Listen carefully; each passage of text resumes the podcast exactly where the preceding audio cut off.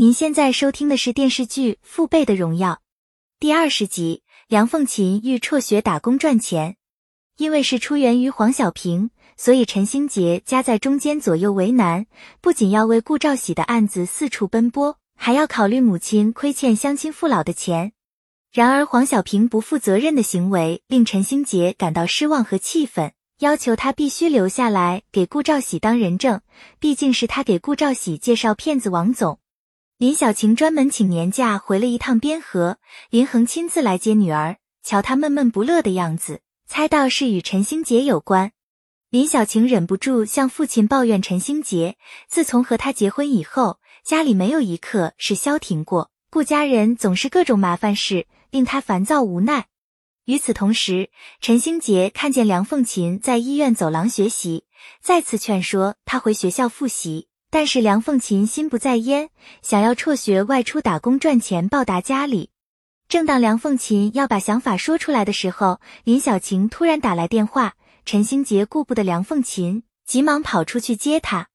隔天，林小晴特地来医院探望顾长山，并且带来不少礼物。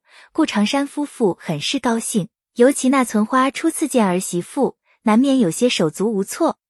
但是林小晴不太适应那存花的热情，待了没一会功夫就离开。陈星杰主动送她下楼。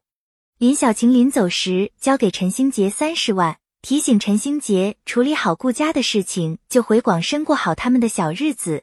尽管陈星杰有些犹豫，却还是答应了下来。顾长山不想麻烦陈星杰，告知那存花有事尽量别找陈星杰，他们的事情他们自己来解决。那存花闻言冷了脸，前前后后发生这么多糟心事，顾长山在医院里躺着，梁凤琴还要考大学，顾兆喜的赔偿又还不上。若是陈兴杰不在身边，他的压力是难以想象。也正因如此，那存花善良了大半辈子，平日待人都是和声和气，现在承受着压力，还要落顾长山埋怨，难免会有些情绪。梁凤琴收拾东西，准备回学校，看见那存花坐在旁边发呆，便想着帮他打水，结果惹怒了那存花，立马反应过来他心里的苦楚，更加坚定辍学打工的念头。目前顾家还差死者家属二十万的补偿，更欠街坊邻居不少钱。陈兴杰四处凑钱，找到黄小平要他拿出林小晴给的钱，没想到黄小平竟偷换概念。把自己从这件事情里摘得干干净净。陈兴杰看到黄小平这个样子，窝着一肚子火气，就不应该对他还抱有希望。梁凤菊偷拿首饰要去卖钱，结果被马小云抓个正着，索性坦白自己非要嫁给顾兆喜的决心。如此一来，梁凤菊对女儿恨铁不成钢，直接将首饰盒抢了过来，还把她关在房间里。岂料梁凤菊从窗户跳出去，马小云倒是没有追过去，毕竟他是要攒钱供梁凤琴读大学。梁凤琴跟着大姐去卖袜子，梁凤霞没有阻拦，而是劝说她好好把握住现在的学习机会，争取考上一个好大学，以后和陈星杰一样有出息，就不会辜负所有人的期望。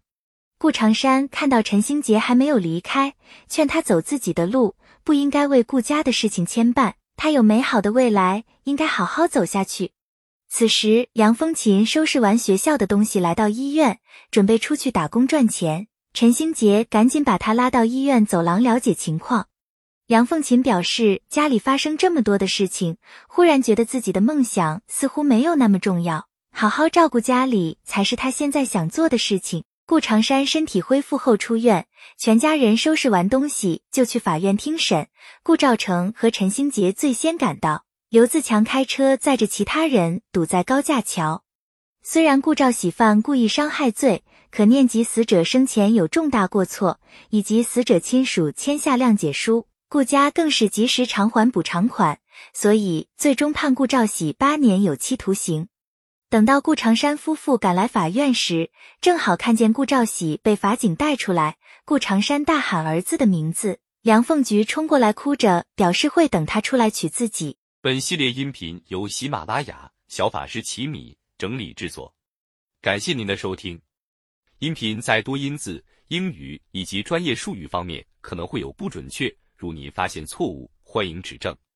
更多电视剧、电影详解音频，敬请订阅关注。